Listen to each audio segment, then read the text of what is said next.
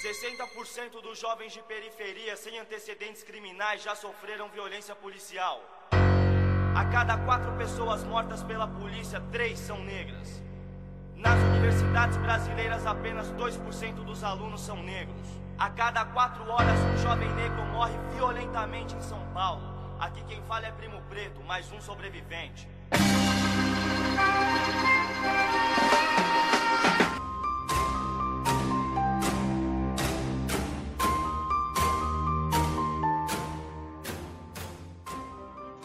Pessoal, sejam bem-vindos ao último episódio do Sentença 67 em 2020. Eu sou a Vanessa Cruz e você é a sua companhia nos próximos minutos. Mas antes de mais nada, eu tenho que te pedir, vai lá no Instagram, segue o arroba Sentenca67 para conferir tudo que vai rolar aqui no Sentença em 2021. E hoje, mais uma vez, ao meu lado está ele, Vitor Cunha. Fala galera, bem-vindos a mais um Sentença 67, bem-vindos ao último Sentença 67 do ano. E aqui a gente deixa o nosso espaço para agradecer à Rádio Marca Brasil por colocar a gente uma terça-feira sim, uma terça-feira não no ar. Isso ajuda demais. E eu peço também aqui para vocês seguirem a gente no Spotify. Isso também ajuda muito a gente a atingir mais pessoas, a subir nas playlists de podcasts que existem no aplicativo. Se você segue no, se você usa o Deezer, também segue no Deezer, ajuda lá também. E eu peço para você fazer isso, que ajuda muito a gente. No nosso último episódio de 2020, nós resolvemos trazer um tema que, infelizmente, esteve em alta durante o ano todo, por conta dos muitos casos que aconteceram. O ano da pandemia também foi o ano da luta contra o racismo e é disso que a gente vai falar hoje. O episódio de hoje é também um exemplo perfeito do caminho que a gente quer seguir com Sentença, trazendo temas e debates essenciais para que a nossa sociedade avance. Hoje nós trouxemos uma retrospectiva dos muitos, e foram muitos mesmo, casos de racismo que ganharam evidência em 2020. Então vamos ao episódio. A carne mais barata do mercado é a carne Só cego não vê.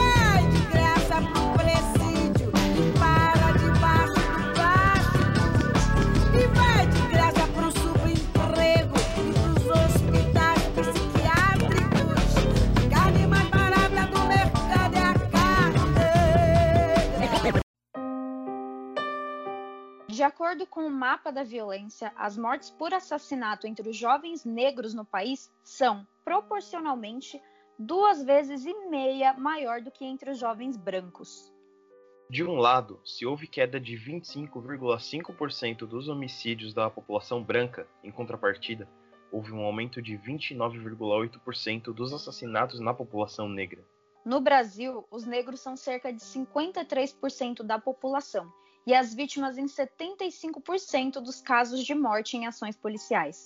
Já nos Estados Unidos, a população negra corresponde a apenas 13% da população total, mas 23% dos mortos em ações policiais são negros. E de 2007 a 2017, a violência que levou à morte de pretos e pardos cresceu 10 vezes mais que a violência contra brancos. Em 2018, 75 a cada 100 pessoas assassinadas no Brasil eram negras, segundo dados do Fórum Brasileiro de Segurança Pública.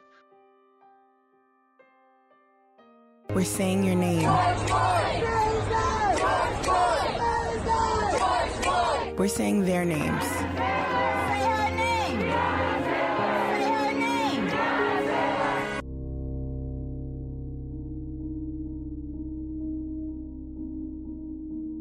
Vidas negras importam. Caso George Floyd. Esse com certeza foi o caso de racismo mais falado nesse ano. Afinal, ele impulsionou manifestações antirracistas nos Estados Unidos e em todo o mundo. E por isso ele é o primeiro caso que nós vamos falar aqui hoje. É claro que estamos falando do caso do George Floyd. George Floyd era um homem afro-americano de 46 anos. Ele nasceu na Carolina do Norte, mas havia se mudado para Minneapolis há vários anos para encontrar trabalho após sair da prisão, segundo alguns amigos próximos dele. O Floyd era pai de uma menina de 6 anos, chamada Diana, e era conhecido como Big Floyd. No momento de sua morte, ele tinha uma namorada, chamada Courtney Ross. Em 25 de maio, dia em que foi assassinado, George Floyd comprou cigarros em uma lanchonete. Um funcionário do local o acusou de usar uma nota falsificada de 20 dólares e chamou a polícia. E aí, quando a polícia chegou, deu-se início a uma cena que ficaria conhecida no mundo todo. George Floyd foi morto por asfixia após um policial o imobilizar e pressionar seu pescoço com o joelho por quase nove minutos, mesmo com as súplicas de Floyd dizendo insistentemente que não conseguia respirar. No condado de Hennepin, Minnesota, os médicos legistas determinaram oficialmente a morte de George Floyd como homicídio em um relatório. O relatório dizia: em 25 de maio, Floyd sofreu uma parada cardiopulmonar enquanto estava sendo contido pela polícia. A causa da morte foi essa parada cardiopulmonar que foi causada pela compressão do pescoço. A cena do assassinato do George Floyd foi gravada por Darnella Frazier, uma adolescente de 17 anos, também negra, que presenciou o homicídio. O vídeo acabou viralizando nas redes sociais e a Darnella, traumatizada com a cena e com a repercussão do caso, acabou mudando de casa com a família dela e passou a fazer acompanhamento psicológico.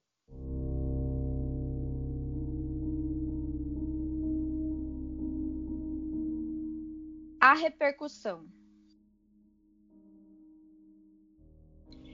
Até então, ninguém fazia ideia né, de que a morte de George Floyd provocaria nos Estados Unidos a mais grave onda de protestos desde 1968, que foi o ano de assassinato de Martin Luther King Jr. O caso provocou manifestações em mais de 75 cidades. Em mais de 40 delas, as autoridades decretaram toque de recolher. A Guarda Nacional, que é a força militar que os Estados Unidos reservam para emergências, foi acionada com 16 mil soldados despachados para 24 estados e a capital, Washington. Em algumas manifestações, houve registro de saques, depredações e confrontos com a polícia. E ao menos 9 mil pessoas foram presas nesses protestos. E muito foi falado sobre isso, né? Sobre esse lado dos protestos. Uma emissora, aí que eu não vou nem falar o nome, mas vocês vão imaginar qual é, eu tenho certeza gostava de dar notícias, inclusive, ligadas só a esse lado, a questão do quebra-quebra, das, das brigas, das depredações. E é, uma frase me marcou, inclusive, que dizia assim: não confunda a reação do oprimido com a violência do opressor. Se uma janela quebrada te incomoda mais do que o que levou o protesto a acontecer, do que a morte de uma pessoa negra, aí nós temos um problema muito sério. Bom, revoluções não se fazem com gente bonzinha, né? Os reis não caíam porque os caras iam pedir para eles, por favor, deu, tipo, larga o poder, para de fazer de, de capacho aqui. É basicamente a mesma situação. Você vai fazer protesto, vai acabar tendo essas coisas. Não dá para ficar bravo com uma reação violenta de quem apanhou a vida inteira. Uma hora isso explode. Até porque nós temos aí séculos e séculos de histórias que comprovam que nada foi conquistado é, pedindo por favor, né? Na Revolução Francesa, ninguém chegou lá e falou: Ô, oh, você pode renunciar aí? Não, levar a guilhotina. Você não pode reclamar da reação do, do oprimido. O cara tá lá a vida inteira apanhando, uma hora vai explodir. Que nem a Vanessa falou, se você se importa mais com uma vidraça quebrada do que com uma vida negra, bom, pra começo de conversa, eu não sei o que você tá fazendo escutando o podcast, mas... É verdade, não precisamos da sua audiência.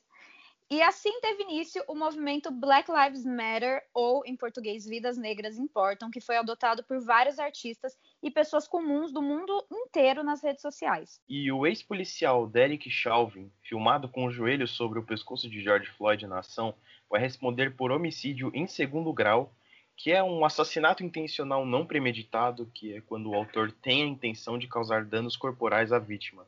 E ele foi indiciado pelo promotor-geral de Minnesota, Kate Ellison. Os outros três policiais que também participaram da ação foram detidos e receberam acusações de ajudar e favorecer homicídio em segundo grau.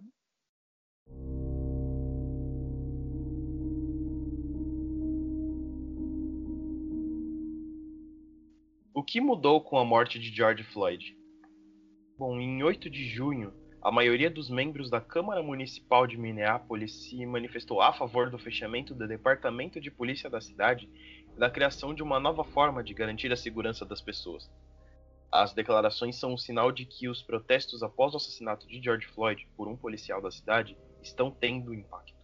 Oficiais eleitos em Nova York e Los Angeles disseram que vão reduzir os orçamentos de seus departamentos de polícia para transferir recursos para serviços sociais, outro sinal de que o movimento está ganhando força.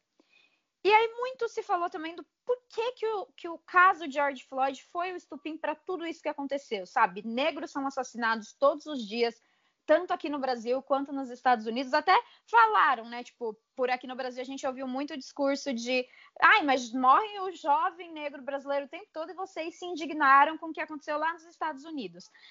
Eu acho que a grande razão para o caso George Floyd ter ganhado o, o peso que ganhou é porque é, a, gente viu o que a gente já sabia que acontecia, sabe? Ele, ele foi como como uma figura representando o que a gente já sabia, mas bem na frente dos nossos olhos. Uma coisa é você ouvir falar que um negro foi assassinado por um policial, outra coisa é você ver, você ter ali o registro na sua cara do que aconteceu. E eu acho que, que isso, a crueldade vista de forma nua e crua, fez com que esse caso fosse tão representativo. Fora que eu acho que foi também o nível da crueldade, né? Ficar nove minutos ali, o vídeo é enorme para quem quiser ver. Vocês sabem que tem na internet, provavelmente vocês viram. Mas você vê a crueldade e o nível dela acabou indignando as pessoas. Tipo, não é possível que isso tá acontecendo. Não, não dá para acreditar que isso tá acontecendo na nossa frente e a gente não vai fazer nada. Aí estourou que estourou.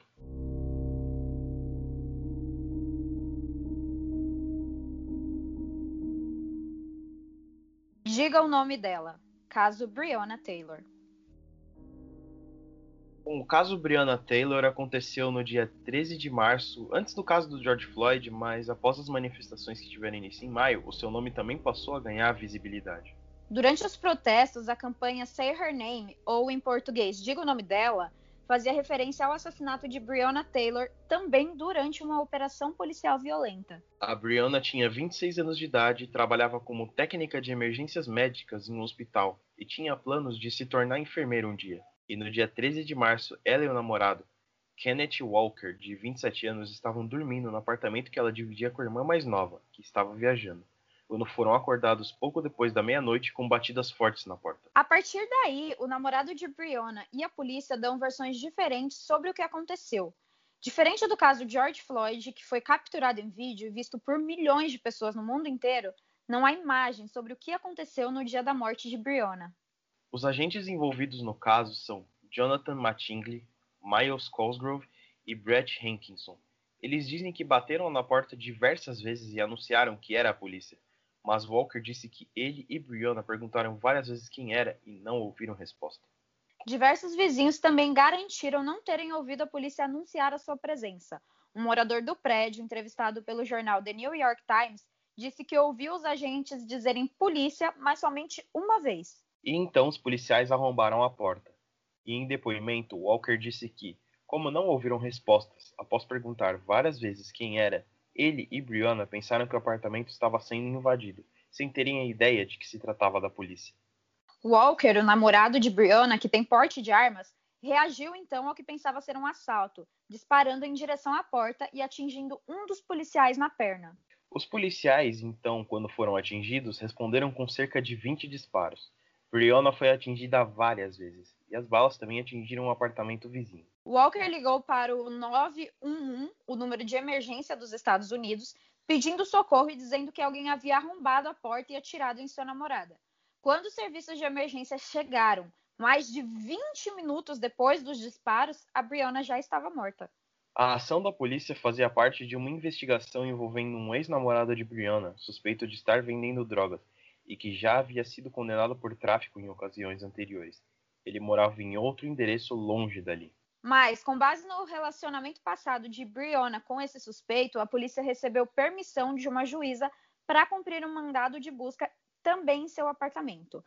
Aí a gente, que a gente questiona né, a, a falta de respeito aí com o espaço e a vida da mulher negra, porque, convenhamos, né, acredito eu que a abordagem seria muito diferente se nós estivéssemos falando de uma mulher branca, classe média, porque as notícias estão aí para comprovar, né? Quantas vezes a gente ouviu falar da casa de uma mulher branca, classe média, ser invadida assim no meio da noite pela polícia? Até porque que nem falam, branco não trafica droga. O branco tem empreendimento. É o, é, o branco, o branco é, é, é, o jovem suspeito, né? O, o negro é o traficante. Para que invadir a casa, né? Do nada. Eu sei que lá tem ah, não, né? Eu sei que nesse negócio de mandado de busca eles realmente podem fazer isso, mas como a gente vê com testemunhas, mal teve anúncio de que era a polícia. E tudo isso podia ter sido evitado se a polícia tivesse tido cuidado, a consideração, que obviamente não tiveram com a mulher negra, de anunciar em voz alta mais de uma vez que se tratava da polícia, porque aí ela teria aberto a porta, o mandado teria sido cumprido e a Brianna estaria viva até hoje. O namorado da Brianna chegou a ser detido, acusado de tentativa de homicídio contra o policial atingido por um tiro na perna. E dois meses depois, as acusações foram retiradas. Isso porque o Kentucky é um dos estados americanos onde há uma lei denominada Stand Your Ground, que permite que os moradores defendam sua casa com força letal se for necessário. Walker atirou contra pessoas não identificadas que estavam invadindo a propriedade e pode, portanto, alegar que sua ação é protegida por essa lei. Aí, dentro dessa lei, a gente já pode trazer a razão também para o caso Breonna ter chocado tanto, que é a, a questão da falta de segurança dentro da sua própria casa. A propriedade privada é levada muito a sério nos Estados Unidos, como a gente pode ver por essa lei, e é, é, é, chocante. Aqui no Brasil já é chocante, mas lá é ainda mais que o seu espaço, a sua propriedade privada seja desrespeitado dessa forma, seja por quem for. E que nem a gente fala, choca muito, porque lá, que a Vanessa disse, eles levam muito a sério. É tipo, muito mais a sério do que aqui no Brasil. Tanto que a lei permite o cara atirar em quem estiver entrando na casa dele e ele não pode ser acusado de homicídio nem de nada. Se ele mata o policial ali, aconteceu. Estavam invadindo a casa dele. E aí choca muito por conta disso, porque, bom, eles levam muito a sério, né? E a gente acha que está seguro dentro da nossa própria casa, né? Você não vai imaginar que você está deitado no seu sofá, na sua cama, e do nada alguém vai entrar atirando dentro da sua casa. E aparentemente nem isso os negros têm mais lá nos Estados Unidos. Você simplesmente não tem mais segurança em nenhum lugar. E aí você olha a situação, os pessoal fala, mano, não. mais uma vez, não tem como, isso não aconteceu. Não é possível. E, e aqui no Brasil também não, e a gente vai falar daqui a pouco, né? Continuem aí. Mas o Kentucky também é um dos estados onde os policiais que usam força letal em autodefesa têm as mesmas proteções que cidadãos comuns, mesmo no caso em que os agentes podem ter provocado o episódio com suas ações. Ou seja, tanto Walker quanto os policiais podem alegar legítima defesa, por mais bizarro que isso possa parecer. Apesar de protestos nas ruas, abaixo-assinados e da mobilização nas redes sociais, Nenhum dos policiais responsáveis pelos disparos foi acusado criminalmente. O caso está sendo investigado por autoridades estaduais e pelo FBI. O inquérito aberto pela Polícia Civil pretende esclarecer dois pontos fundamentais: de onde partiu o tiro de fuzil que matou o adolescente João Pedro Matos, de 14 anos, que estava dentro de casa, e por que ele foi levado de helicóptero para o heliporto da Lagoa, na zona sul do Rio, e não para um hospital mais próximo da comunidade.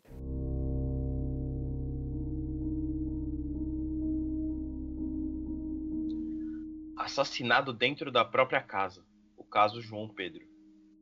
E não é só nos Estados Unidos que as operações policiais são marcadas pelo racismo estrutural e o extermínio de jovens pretos. Aqui no Brasil não é nem um pouco incomum esse tipo de notícia. São incontáveis George Floyds espalhados pelos estados brasileiros.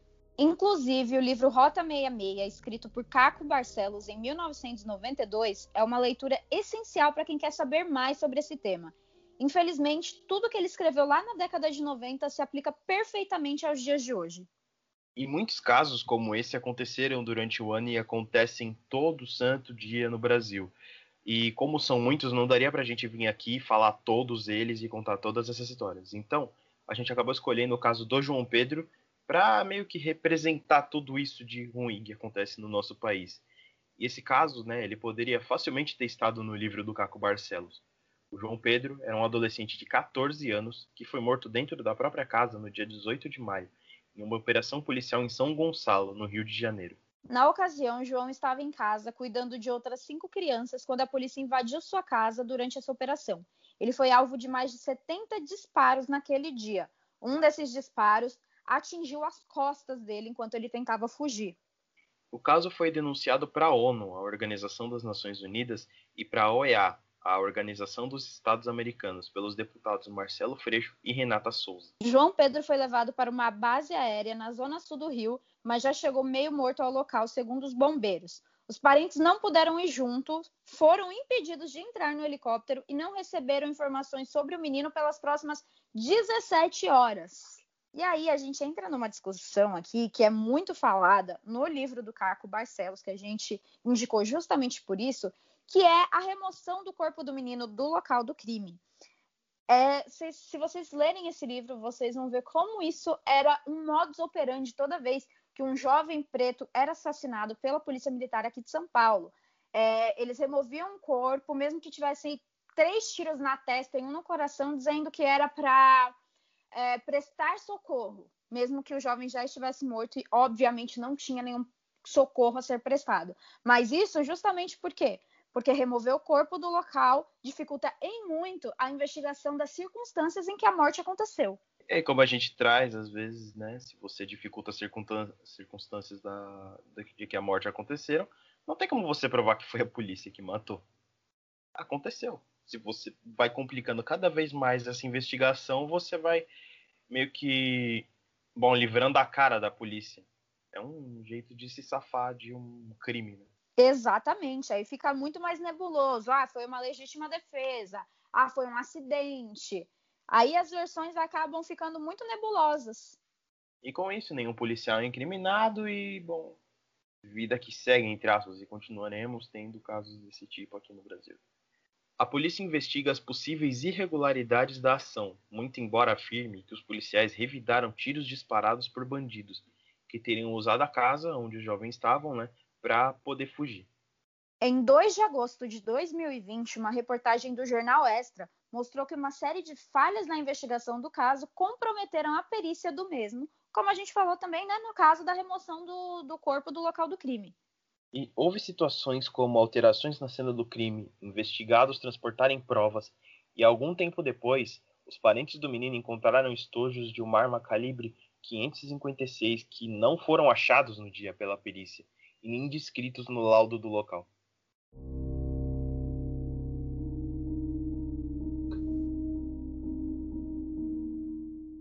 Herança da escravidão.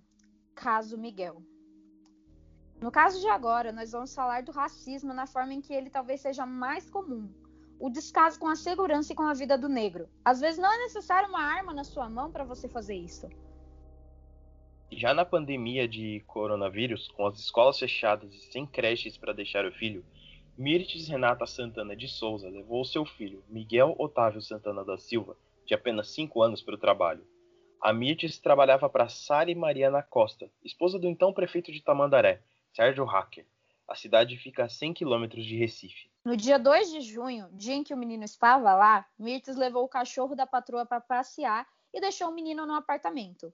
Então ele começou a chorar por não estar com a mãe e saiu à procura dela. Ele primeiro, né, tentou deixar o apartamento e a patroa reprimiu ele. Só que na segunda vez, ela deixou ele sair.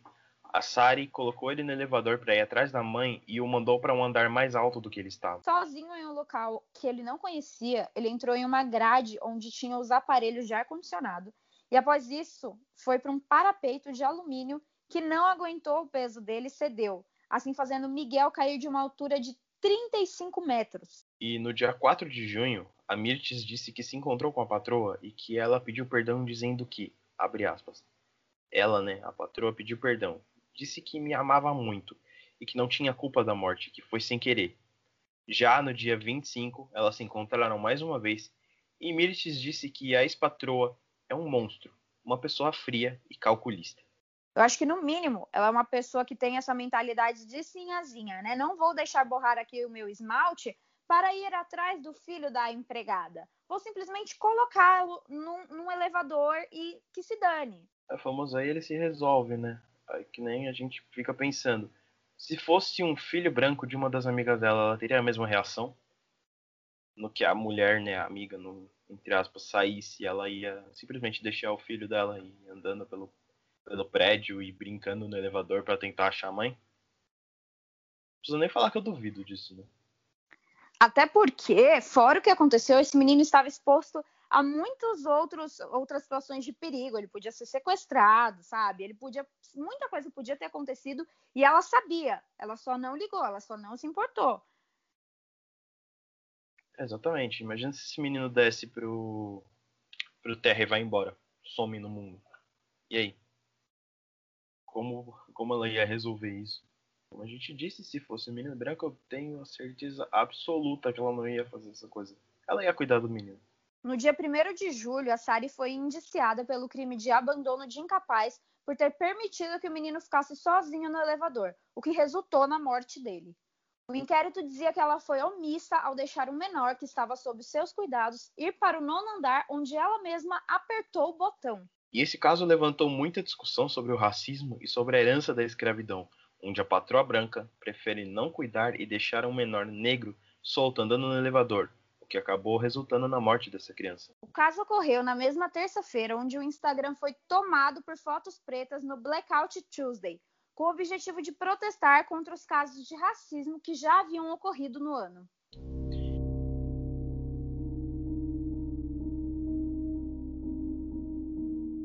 Herança do nazismo, caso Tobias Hattin. Agora nós vamos falar de algo que também é mais comum do que gostaríamos: massacres com um teor racista. Nesse caso, o racismo não se manifesta apenas contra negros, mas também contra imigrantes, em sua maioria do Oriente Médio. Logo no início desse ano, em 19 de fevereiro, um alemão de 43 anos, identificado mais tarde como Tobias Hatien, abriu fogo em um bar de narguilé e em um café vizinho no subúrbio de Hanau, perto de Frankfurt, na Alemanha. Era por volta de 10 horas da noite no horário local, 6 horas da tarde aqui no horário de Brasília, e os locais tinham vários frequentadores. Ele percorreu cerca de 2,5 km e disparou contra um carro e um bar esportivo. Foram nove mortos e seis pessoas feridas. A escolha dos locais não foi aleatória, todos eles eram frequentados por imigrantes e não brancos, ou seja, aquelas balas tinham um alvo certo. Testemunhas e vídeos de vigilância do carro de fuga levaram as autoridades rapidamente à casa do atirador, onde eles encontraram mais duas pessoas mortas. Após o atentado, Tobias matou sua mãe, a décima vítima, e se suicidou. E aí a gente pode falar aqui sobre o quão comum é isso. Parece caso isolado, mas não é, porque essas ideias são muito disseminadas em fóruns da internet, da famosa Deep Web, e, inclusive, a gente já falou sobre isso antes, quando a gente falou dos casos de massacre, por exemplo, de Columbine, ou do que aconteceu aqui em Suzano, em que os atiradores tinham muito esse viés racista. Você falou a coisa mais comum do mundo. Não indico, né? Nem, nem, nem que eu tentei, nem indico tentar, porque pode acabar o computador. Mas se você entra na Deep Web, tem lá. A coisa que mais tem são esses fóruns onde o pessoal joga essas ideias racistas de supremacia branca contra imigrantes negros e tudo mais e se ajudam a montar esses planos para poder causar fazer massacres como foi em Suzano por exemplo que acontecia isso. Mais um caso desse tipo é a coisa mais comum do mundo você achar esse tipo de fórum. E aí também né mais um comportamento típico nesse, nesses casos é o, o, suicídio depois, como, como se eles terminassem a vida de uma forma heróica, como se tivesse finalizado a sua missão, cumprido a sua parte. Então, assim, eu acho que se as autoridades tivessem um olhar mais atento para esses fóruns da internet, a gente conseguiria identificar possíveis atiradores de massacre antes que esses massacres realmente acontecessem.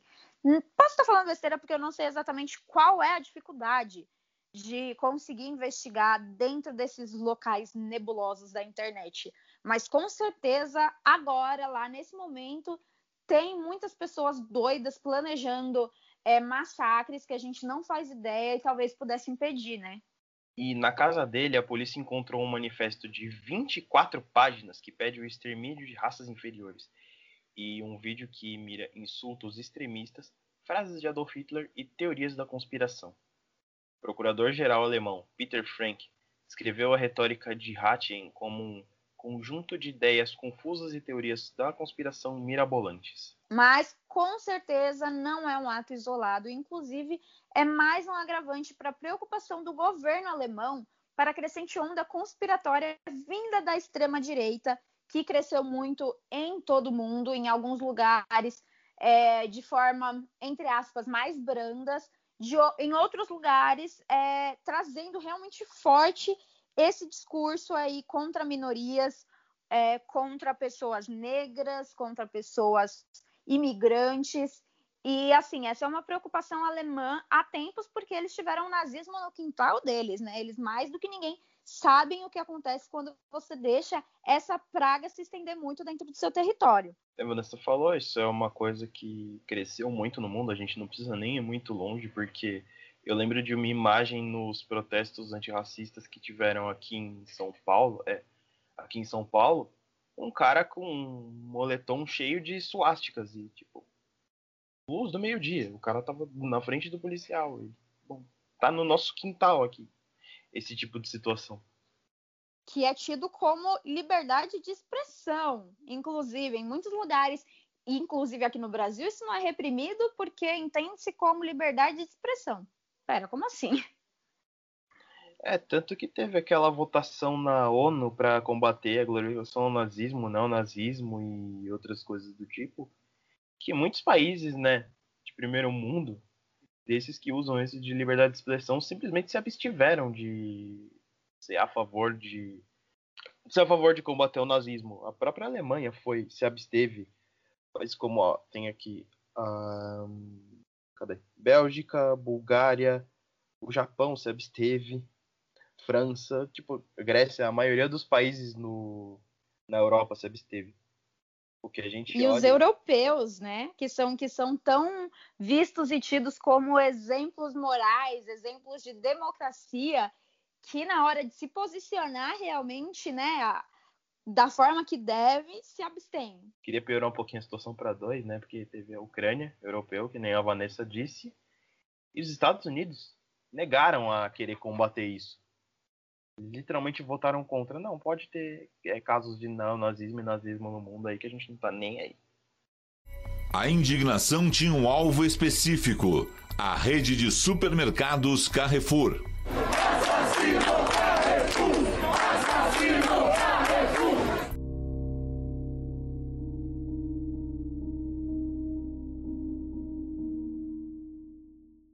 O Carrefour ataca novamente caso João Alberto.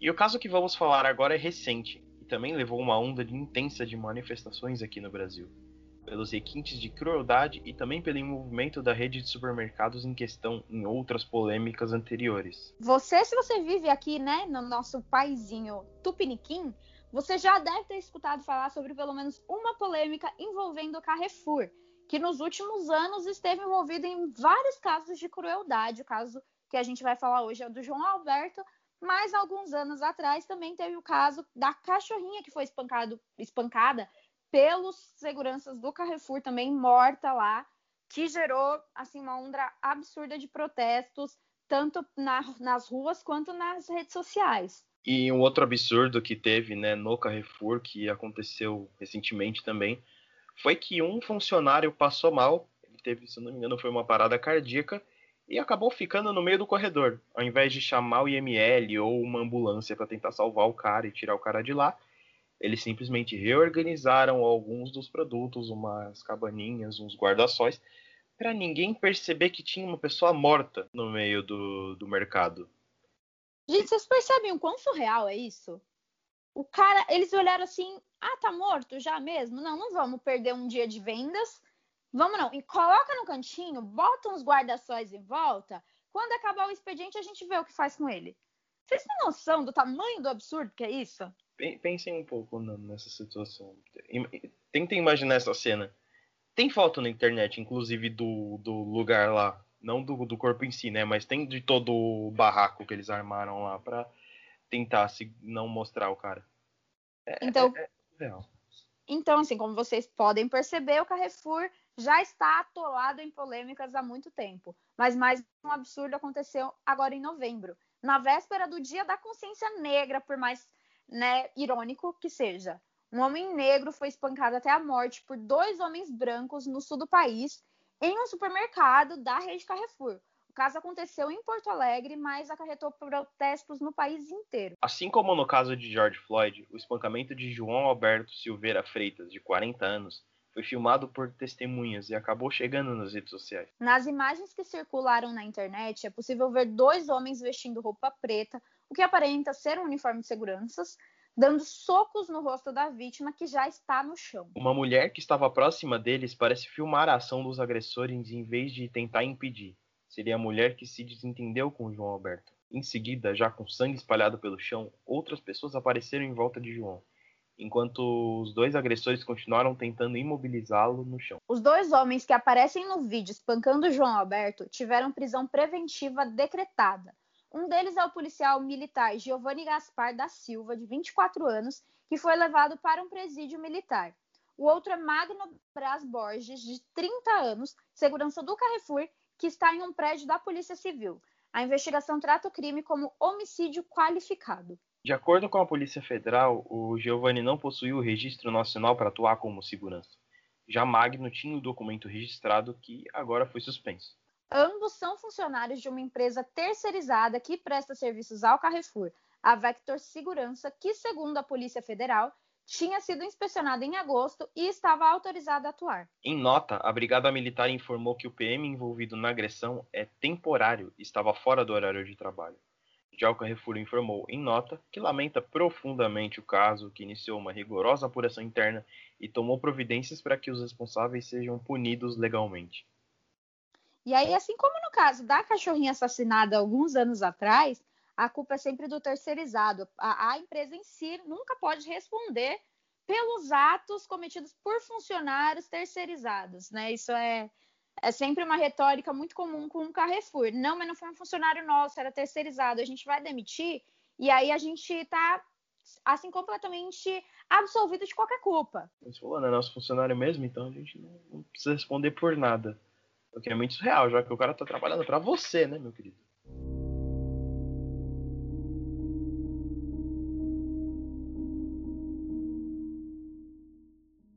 O que aconteceu no dia 19 de novembro? A Brigada Militar, como é chamada a Polícia Militar no Rio Grande do Sul, disse que o espancamento começou após um desentendimento entre João Alberto e uma funcionária do supermercado. O João Alberto teria ameaçado bater na funcionária, que chamou a segurança. Em seguida, ele foi levado da área de caixas para a entrada da loja e teria, segundo foi apurado pela Polícia Civil, iniciada a briga após dar um soco no PM. Na sequência, houve o espancamento. Aí, nessa sequência de atitudes que a gente descreveu aqui, foi muito usada como um pretexto para o que aconteceu e para dizer que não foi racismo e que poderia né, ter acontecido com qualquer um. Esse debate foi muito levantado nas redes sociais. E aí, aqui a gente também traz uma, uma perspectiva diferente para vocês, que às vezes não são as peculiaridades da situação em si que definem o que é racismo ou não, mas sim a estrutura geral que fazem aquela situação acontecer. Basta a gente pensar assim: se fosse um branco tendo a mesma conduta que ele, o final seria igual? Esse branco também teria sido espancado até a morte ou ele só teria sido retirado do local? Porque pessoas que sofreram racismo não necessariamente são anjos emaculados que nunca fazem nada de errado. As pessoas erram, mas nem por isso elas deixam de ser vítimas de racismo. É, que nem você perguntou, se fosse um branco teria sido só retirado do local, teria acontecido alguma coisa. Olha, teve um caso, não vou me lembrar onde, que uma mulher branca estava basicamente gritando e sendo bom, desrespeitosa e ameaçando bater nos funcionários num café, eu não vou lembrar também aonde foi, e nem retirada do local ela foi. Falando que não poderiam retirá-la do local segurança que não tinha o que fazer, ela simplesmente teria que decidir se sai ou não. Aí a gente compara os casos e vê o que aconteceu. Né? Que nenhuma nem retirada. Então tá aí a resposta. A outro. Bom. Tá aí a resposta que, né, muito se perguntou, ah, foi racismo? Não foi? Se não aconteceria com um branco, então foi racismo. É sempre o que vocês devem pensar nesses casos, independente do que aconteceu, do motivo pelo qual aconteceu. Se fosse um branco ali isso teria tomado o mesmo rumo que tomou? Se a resposta for não, claramente não, bom. Sabemos que é racismo sem dúvida alguma. E se para você a resposta é sim, eu acho que você deveria, sei lá, meu, rever aí onde você tá morando, porque não é possível ficar no mesmo país que eu. O 8 de dezembro de 2020, tomara que entre para a história como o dia do basta. Porque nós hoje chegamos ao ponto mais baixo, mais rasteiro mais inadmissível da intolerância, da estupidez entre as relações humanas. Uma autoridade. A gente já viu de tudo. E tudo é desprezível, tudo é repugnante, tá? Todos os episódios anteriores que nós vimos são repugnantes e são graves, são inaceitáveis. De jogador ofendendo jogador racialmente, de, de torcedor proferindo ofensa racial, de xenofobia, de, de, de todo tipo de intolerância que vem, sabe-se lá da onde, de dentro desses seres humanos. Mas hoje foi pior. Hoje, hoje a gente conseguiu. Se alguém duvidava que era possível chegar num ponto mais baixo, a gente chegou hoje, porque uma autoridade um árbitro, o quarto árbitro, ele é uma autoridade, ele é o cara que está ali para aplicar regras, para aplicar a lei do jogo. Um quarto árbitro ofender racialmente um jogador é de dar nojo. Olha o nível, cara, que nós estamos. E ainda vai ter gente dizendo que não existe racismo no mundo, que não existe intolerância no mundo. Tem gente que tem a capacidade, o cinismo, a petulância de negar o óbvio, de negar a realidade que está diante dos nossos olhos, que a gente vê todos os dias, que a gente vê nos estádios, que a gente vê no shopping center, que a gente vê no farol, que a gente vê em qualquer lugar tá aí é para esfregar na cara de quem acha que isso é discurso político, de quem acha que isso é balela, de quem acha que isso é conversa fiada. Quem não sente na pele, fica muito mais fácil falar em conversa fiada.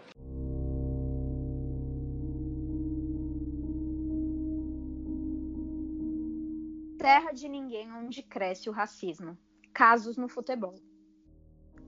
Agora nós vamos falar do racismo em sua forma mais comum, que inclusive foi relativizado para injúria racial, que seria, segundo o Código Penal, ofender a honra de alguém valendo-se de elementos referentes à raça, cor, etnia, religião ou origem.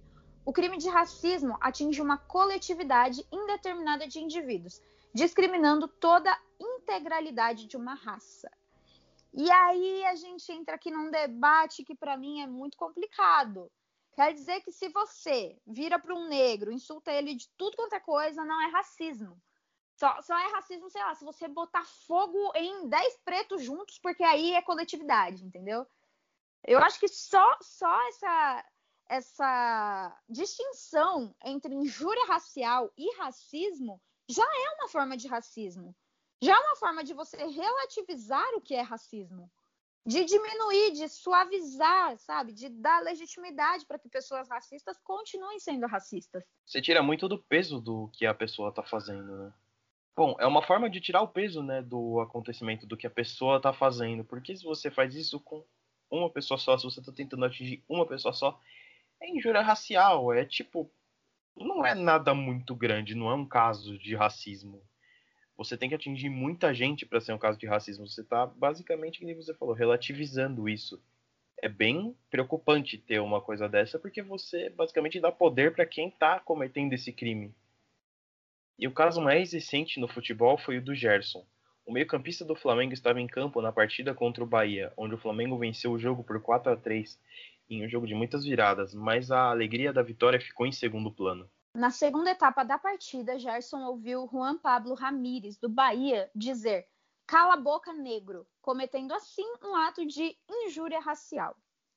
E aí o que aconteceu, né? O, o Ramírez, ele foi, ele foi na época afastado, né, do, do Bahia. Hoje, enquanto estamos fazendo esse episódio, ele já foi reintegrado ao Bahia. Só que na época ele foi afastado. E aí eu te pergunto, Cunha, você acha que o Bahia agiu certo em apenas afastar o Ramires? É que aí é uma questão um pouquinho mais complexa de casos de onde você pode levar um lindo processo caso isso não tenha realmente acontecido com o Gerson. Só que você Exatamente. poderia ter tentado manter ele afastado, né? Só que você não pode simplesmente virar e demitir o cara por justa causa. E se não aconteceu? Eu acredito sempre na vítima. Sempre, para mim. Não tem como não acreditar na vítima até que se prove o contrário. Só que quando você pensa juridicamente, institucionalmente, como um clube que depende muito de dinheiro, é muito dinheiro envolvido e coisas assim, não dá para demitir o cara do nada e aí você leva um processo e, bom, fica feio, né? E mesmo que tenha acontecido, muitas vezes não é possível provar. E se nunca for provado, eles podiam realmente tomar um processo milionário aí, né? Então, a, até aí eu acho que não, não dá muito para condenar o Bahia, porque algo eles fizeram, né, com relação ao Mano Menezes. E antes de falar do Mano Menezes, né, eu queria ressaltar que o Bahia enviou uma carta enorme, soltou uma carta enorme sobre as coisas que ele pretende fazer sobre essa discussão do racismo, sobre como ideias, né, para tentar criminalizar mais o racismo no nosso Tribunal de Justiça Desportiva. É muito bom para quem quiser, né? Tem lá nas redes sociais do Bahia, no, no, no site do clube, para vocês lerem todas as ideias e tudo que eles estão tentando melhorar no futebol brasileiro. E após o momento, né, agora voltando por causa do Mano Menezes, que o Gerson foi contar ao árbitro da partida, o Mano, o técnico então do Bahia na ocasião, reagiu à acusação do, contra o seu jogador dizendo: "Ah, vai ficar de malandragem". O caso gerou muita indignação pelo país, principalmente nas redes sociais. Muitos jogadores e clubes se solidarizaram com o atleta mandando forças. Os principais rivais, o Fluminense, o Vasco e o Botafogo, além de outros grandes clubes do Brasil, mandaram solidariedade com o ocorrido, repudiando o crime de racismo. Mas, ao mesmo tempo que o ocorrido gerou uma onda de solidariedade, houve pessoas que acharam que foi, como dito, mimimi. Uma enxurrada de críticas ao jogador aconteceu nas redes sociais, além de outros atletas, como William Potker, que é atacante do Cruzeiro, que postou no Instagram um apoio ao discurso do Vampeta. E aí, que discurso é esse, né? O Vampeta, no programa Mesa Redonda da TV Gazeta, tratou o caso como um exagero e chamou o Gerson de esquentadinho. Aí a gente vai botar o áudio aqui do, do desse comentário do Vampeta para vocês poderem ficar nervosos com a gente, tá? Eu vou falar, ah, esse final de semana eu estava em Sorocaba no evento com o Amaral, a gente estava voltando no carro, né? Ele voltou, a gente foi no mesmo carro, ele falava assim para mim, ô Vampeta, não tá muito chato esse negócio da bola, de qualquer coisinha. A gente, você me chama de negão, me chama de macaco, esse negócio assim. Na bola não pode ser muito mal. Eu tava vendo o jogo e o Gerson ele é meio esquentadinho com tudo. Ele joga muito, joga muito mesmo, merece uma oportunidade na seleção, mas eu não vi é, e, e, sendo reprisado para tanta, pra tanta negro, não sei o quê. E enquanto são feitas essas investigações, né, o Bahia demitiu o Mano Menezes e tinha afastado o Ramires, mas trouxe ele de volta para o elenco enquanto não tem uma conclusão sobre todo esse caso. Mas antes de terminar essa entrevista aqui, eu quero falar uma coisa, porque eu tenho vários jogos aí pelo, pelo profissional e eu nunca, nunca vim aqui na imprensa falar nada, até porque eu nunca, nunca sofri esse preconceito e nunca fui vítima nenhuma vez. Mesmo sendo eliminado de, de Libertadores, Copa do Brasil, eu nunca sofri esse preconceito. Aí depois ali o mano até falou, ah, agora você é vítima, né? O Daniel Alves te atropelou e você não falou nada. Claro, porque teve respeito. Eu e ele. Que que Calma, vou te falar. O Ramires, quando o Bruno, quando a gente tomou, acho que foi o segundo gol, não, não lembro. O Bruno fingiu que ia chutar a bola e ele reclamou com o Bruno. Eu fui falar com ele, ele falou bem assim para mim: cala a boca, negro. Eu tô vindo aqui, não é? Eu nunca falei nada disso, porque eu nunca sofri. Mas isso daí eu não aceito. Eu não aceito. E eu nunca falei de treinador mais humano, ele tem que saber respeitar. Ele tem que saber respeitar. Tô vindo falar aqui em meio de todos os negros que existem no Brasil. Então, o desabafo do Gerson. E aí, nessa mesma semana, o menino Luiz Eduardo, de apenas 11 anos, também foi vítima de injúria racial, entre aspas, né, em um jogo de futebol, enquanto estava em campo. Jogador do Sub-11 do Uberlândia Academy, o menino contou que o viu enquanto jogava. Fecha o preto. O menino contou após a partida e ele estava sendo gravado enquanto falava. O vídeo dele, né, contando que o que ele sofreu viralizou e também foi alvo de críticas nas redes sociais, mas de muito apoio. Jogadores como Neymar, Gabriel Jesus, Richarlison e Daniel Alves se solidarizaram com o menino. O Santos, inclusive, enviou uma camiseta de presente e convidou ele para um teste nas categorias de base do clube e o Corinthians, no jogo da segunda-feira em que isso aconteceu, colocou o nome do garoto logo abaixo do nome dos jogadores na camisa. E a gente puxa essa discussão, né? Se as atitudes dos clubes podem ajudar o menino e conscientizar sobre o tema. Bom, sobre ajudar, não tem como não ajudar, porque você acaba sentindo esse apoio, você acaba sentindo que tem alguém, no caso, instituição enorme, né, com milhares e milhões de torcedores do seu lado. Então, você acaba sentindo esse apoio, essa esse esse apoio mesmo, né? Não, não tem muito como explicar de outra forma. E para conscientizar sobre o tema, quanto mais você usar desse alcance clubes como, por exemplo, o Corinthians, que tem mais de 40, quase 40 milhões de torcedores por todo o Brasil, falar sobre isso e mostrar o quão errado é, ajuda, porque tem muita gente que não entende, não procura, não quer, não que não quer, mas não procura saber mesmo sobre o tema. Aí acaba vendo o próprio clube falando e dando apoio para o menino que sofreu isso. Aí pensa, bom, se o meu clube está fazendo algo contra, então é uma coisa errada. Ele tá eu vou estar do lado certo junto com aquilo, aquilo que eu amo, né? Então acredito que ajuda bastante. Eu acho. Eu acho que sem dúvidas isso ajuda, sim, mas eu acredito que a gente ainda está muito no campo do simbólico. A gente está fazendo muitas coisas simbólicas, tal, que, que são representativas, mas a gente precisa começar a ir para o campo prático das coisas, a, a ter punição de verdade. Porque é, é, aquela coisa, né? É representativo, é, mas só notinha de repúdio não vai mudar o mundo. É, tem isso também. A gente já tá na hora, né, de passar do uma camisa com nome ou uma nota de repúdio ou algo do gênero para, bom, punição mesmo. Já, tipo, já tá na hora de disso acontecer, de a gente deixar essa parte do, da representatividade e passar para punição mesmo aos casos. Porque senão fica nisso, ah, vai acontecer aqui, eu sei que vai acontecer, não vou ser punido, vamos fazer um barulho enorme e daqui um mês vai acontecer outro caso e aí me esquece. Né? Então não tem problema. Enquanto não tiver punição, sempre vai continuar tendo casos como esse. Mas lembrando que já é um avanço ter representatividade e ter essas atitudes, que antigamente nem isso. Sim, claro, claro, já é, já é o primeiro passo aí para uma mudança. E por fim, só que foi o primeiro que ocorreu entre esses casos listados por nós nesse episódio, isso foi no jogo pela última rodada da Liga dos Campeões entre o Paris Saint-Germain e o Istambul Basaksehir. O quarto árbitro, Sebastian Koutescu, foi racista com Pierre Webó, da comissão técnica do time turco. No dia, o quarto árbitro apontou Webó como aquele cara negro. No momento em que isso foi ouvido, Dembeba, jogador do time turco que estava no banco, se revoltou e discutiu com o árbitro. Ele disse, abre aspas, você nunca diz esse cara branco, você diz esse cara.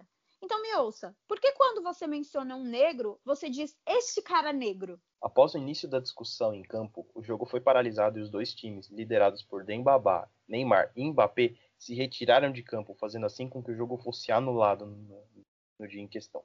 E é disso aqui que a gente fala sobre ter ação não só, sabe, se se revoltar nas redes sociais, mas falar, ah, é, vai ser assim? Então eu saio de campo, eu não vou jogar. Eu acho que de tudo que a gente falou aqui, essa sim foi a ação mais representativa que a gente teve nos últimos tempos, assim, algo histórico dentro do futebol. Eu sinceramente não lembro quando foi a última vez que eu vi uma ação dessa, pelo menos dentro do futebol, ainda mais se tratando de um jogo do tamanho que é. Porque falam, né? A Champions League é o maior campeonato de clubes que existe no mundo. E você parar um jogo valendo uma classificação, toda a importância que tem o jogo por trás, foi uma representatividade enorme, porque basicamente você mostra, não importa o tamanho do que está acontecendo dentro de campo. O racismo é pior. O racismo tem que parar com isso e, e tem que ter uma ação. A condição imposta naquela ocasião para seguir com a partida foi que o quarto árbitro deixasse o estádio, o que não ocorreu. Então, os jogadores saíram de campo e no dia seguinte, sem o juiz lá, o jogo foi realizado e assim se iniciou mais uma vez, dentro do futebol, uma onda de protestos antirracistas. E a gente traz de novo, né, aquela discussão sobre como é importante essa revolta e pessoas desse tamanho, né? Porque muitas pessoas são influenciadas por jogadores de futebol, por clubes de futebol, para na luta contra o racismo, porque como a gente disse, antes não tinha ações, literalmente ações, né? Era muito notinha de repúdio ou nome na camisa e coisas assim. E agora o jogo foi parado. Então isso mostra que tem que ter indignação, tem que ter uma reação. Você não pode ficar só no, no campo das ideias para poder discutir e tentar rebater isso. Não, tem que ter alguma coisa efetiva. E uma ação desse tamanho, feita por um jogador com uma plataforma enorme, como por exemplo o Neymar, significa demais, porque muita gente, principalmente da nova geração, se espelha nesses caras, se espelha em caras como o Neymar. E assim, pode ser que o resultado não seja imediato, pode ser, mas com certeza essas ações hoje estão ajudando a moldar a próxima geração para que a gente não tenha que passar mais por isso. Fala querendo ou não, você vai de pouquinho em pouquinho influenciando os mais jovens, até as crianças, a pararem para pensar um pouco sobre esses casos até na vida delas, tipo, perto delas e pensar, opa, isso é tipo o que aconteceu no jogo que eu tava vendo ontem. Por que, que eu tenho que deixar isso acontecer aqui também? E uma pessoa, uma criança, tipo, um, um jovem que pensar um pouquinho nesse, nessa linha já é uma vitória. E na liga inglesa, por exemplo, os jogadores já se ajoelhavam com o punho erguido para protestar contra o racismo. Isso de muito tempo atrás, já desde, se não me engano, foi desde a época do George Floyd. Em muitos jogos foram estendidas faixas com mensagens como não ao racismo na língua do país onde o jogo ocorreu. E aí, a gente já falou até um pouco, mas a gente está usando casos de futebol para retratar esses casos de racismo pelo tamanho e pelo alcance disso, né? Porque trouxemos casos hoje como o George Floyd. Ele atingiu o mundo todo por toda a violência e por tudo que aconteceu. Mas todo dia tem um George Floyd por aí. Eu tenho certeza absoluta que aqui onde você mora, seja lá onde você está escutando esse podcast, tem um George Floyd algum negro morreu por alguma ação violenta ou racista, seja da polícia, seja de uma pessoa, seja de quem for. Então a gente usa o futebol porque é um jeito muito fácil de atingir muita gente de uma vez só. Todo mundo que pelo menos gosta um pouquinho de futebol acabou vendo um pouco do que aconteceu no caso do Paris Saint-Germain, por exemplo, que o jogo foi parado por causa disso. É uma representatividade não... um pouco maior, né? E não só isso, mas também para a gente trazer essa, essa ideia, essa conscientização de que o racismo não se manifesta só em matar um negro, em assassinar um negro. O racismo ele se expressa de muitas outras formas, inclusive dessas formas que a gente falou aqui nesses casos no futebol, e também porque parece que as pessoas têm uma ideia de que o estádio de futebol é uma terra à parte da sociedade, é uma terra onde pode tudo, é tudo graça, é tudo tudo piada, e não é bem assim. O futebol caminha lado a lado com a sociedade e as coisas que a gente não tolera mais na sociedade, a gente também não tolera no estádio. Não é porque você está num lugar onde você é basicamente um anônimo entre milhares de pessoas, não no momento por conta da pandemia, mas enfim, é... você não pode fazer o que você quer. Não, não dá para aceitar lá, como não dá para aceitar aqui.